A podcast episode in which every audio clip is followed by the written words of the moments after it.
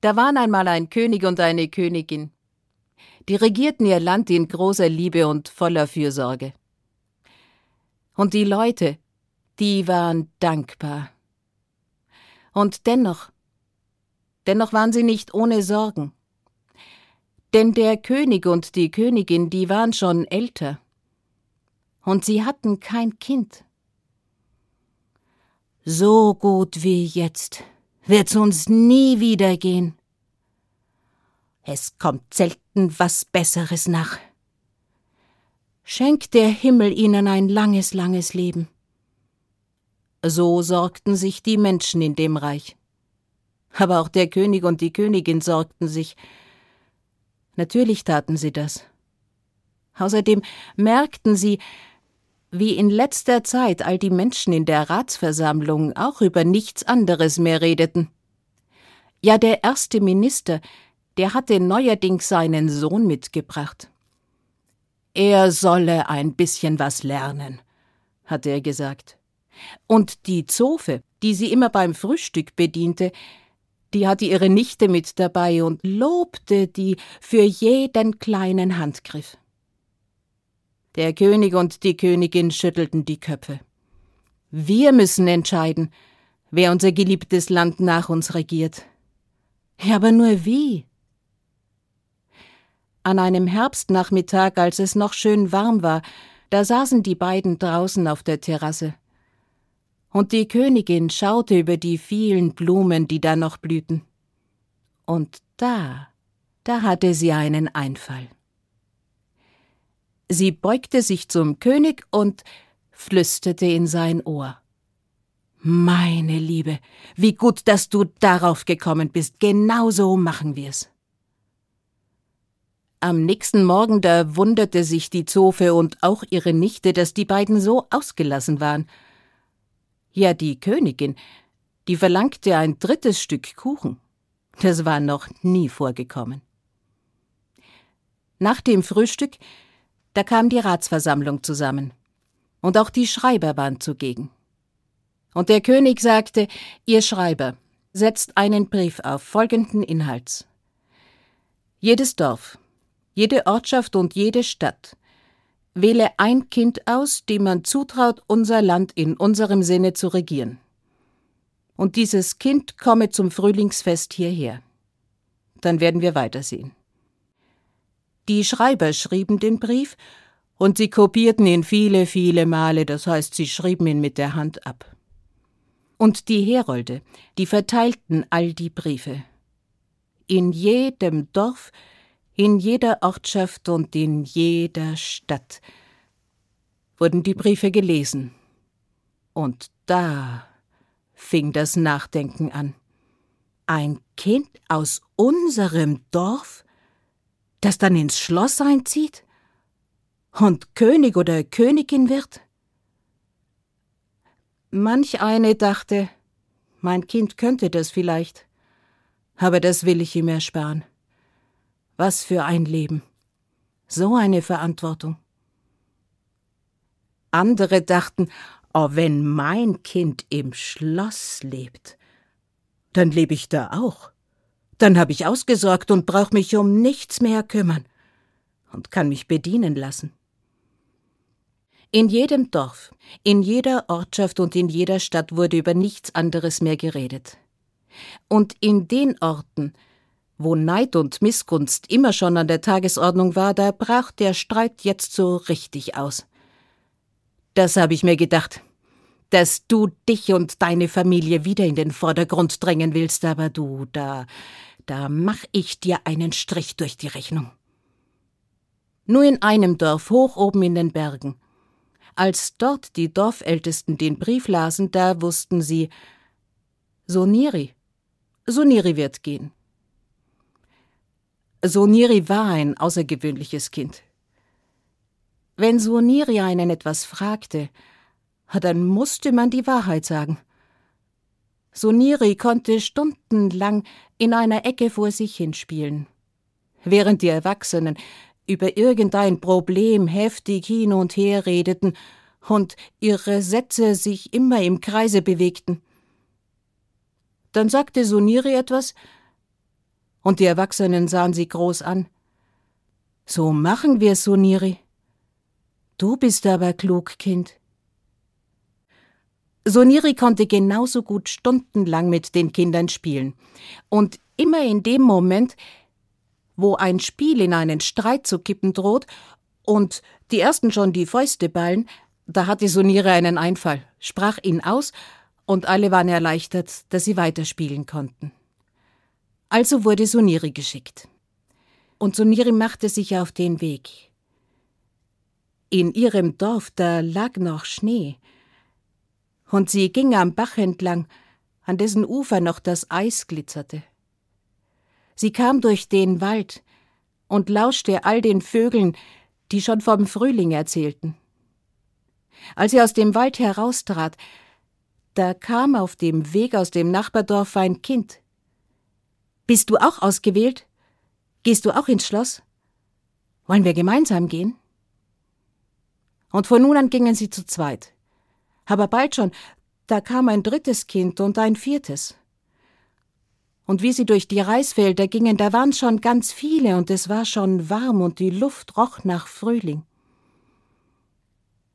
Und dann kamen sie auf die Hauptstadt zu und staunten, wie groß die Häuser da waren. Und sie kamen in eine Allee aus lauter blühenden Kirschbäumen. Am Ende der Allee da war das Schloss. Dort wurden sie herzlich begrüßt und in den großen Saal geführt. Der Saal war voll mit Kindern, und natürlich waren die Menschen der Ratsversammlung zugegen. Und dann kamen der König und die Königin. Und alle verneigten sich. Der König begrüßte sie. Wie schön ist es. Der ganze Saal ist voll mit Kindern. Mit lauter Kindern, von denen die Erwachsenen sagen, sie könnten unser Land in unserem Sinne regieren. Was für ein Reichtum. Und die Königin fuhr fort Wir wissen noch nicht, wer von euch auf dem Thron sitzen wird, aber zum Sommerfest, da werden wir es wissen. Wir geben jedem von euch drei Samen. Ihr nehmt einen Blumentopf und pflanzt die Samen ein. Und kommt zum Sommerfest wieder hierher und bringt die Blumentöpfe mit. Und der König und die Königin, die gingen von Kind zu Kind und legten in jede Kinderhand drei Samen und nahmen jedem Kind das Versprechen ab, zum Sommerfest wiederzukommen. Ich verspreche es, sagte Suniri und sah der Königin fest in die Augen und dann schloss sie die Hand über den drei Samen und öffnete sie erst wieder, als sie oben in ihrem Dorf angekommen war. Und da lief sie gleich zu denen, die die schönsten Gärten hatten. Könnt ihr mir sagen, was diese Samen brauchen? Hm, hab ich noch nie gesehen, du? Nein, die kenne ich auch nicht. Ein bisschen dunkel sehen sie aus. So, Niri, du wirst schon selbst herausfinden, was sie brauchen. Kann ich einen Blumentopf von euch haben? Und Erde? Natürlich bekam Suniri alles, was sie brauchte. Sie füllte den Topf mit Erde, legte die Samen obendrauf, bröselte noch ein wenig der Erde oben drüber, klopfte gut an und dann goss sie und stellte den Blumentopf ans Fenster. Draußen war es noch viel zu kalt. Tag für Tag ging Soniri hin und schaute, ob die Erde feucht genug war und jeden Tag dachte sie, mal sehen, ob jetzt schon was kommt. Nach einer Woche, da war noch nichts da, aber da dachte sie sich, es braucht einfach noch. Nach zwei Wochen, da wurde sie ein wenig unruhig. Manches braucht, um zu keimen, sagten die Großen. Du musst Geduld haben. Und Soniri hatte Geduld aber nach drei Wochen, da war da immer nur noch feuchte Erde. Nach vier Wochen dachte Suniri, ich habe was falsch gemacht. Da kommt nichts mehr. Ich brauch gar nicht hingehen. Aber ich hab's versprochen. Und Soniri war keine, die ihr Versprechen nicht hielt. Die ganze Zeit über bis zum Sommerfest wuchs nichts in dem Blumentopf Und kurz vor dem Sommerfest da fragten ihre Eltern, sollen wir statt deiner gehen? Suniri sah sie groß an und schüttelte den Kopf. Sollen wir dich begleiten? Nein, ich gehe alleine. Und das tat sie. Sie nahm den Blumentopf, in dem nur Erde war, und machte sich auf den weiten Weg. Im Wald da hörte sie nicht, wie schön die Vögel sangen. Und als sie aus dem Wald herauskam und das Kind aus dem Nachbardorf ihr begegnete, da stutzte sie, denn in dessen Topf, da blühte ein blauer Rittersporn, und das tat weh. Aber noch mehr schmerzte der Blick des Kindes. Und Soniri verlangsamte ihre Schritte, und das andere Kind ging schneller. Den ganzen weiten Weg ging Soniri alleine und kam als letzte im Schloss an und stellte sich gerade noch in eine Ecke im Saal. Der Saal war voll mit Kindern, und alle Kinder hatten wunderschöne Blumen dabei. Und die Menschen der Ratsversammlung, die fragten sich, aber wie wollen Sie denn jetzt entscheiden? Also ich bin mir sicher, es wird diese weiße Lilie. Das ist eine königliche Blume.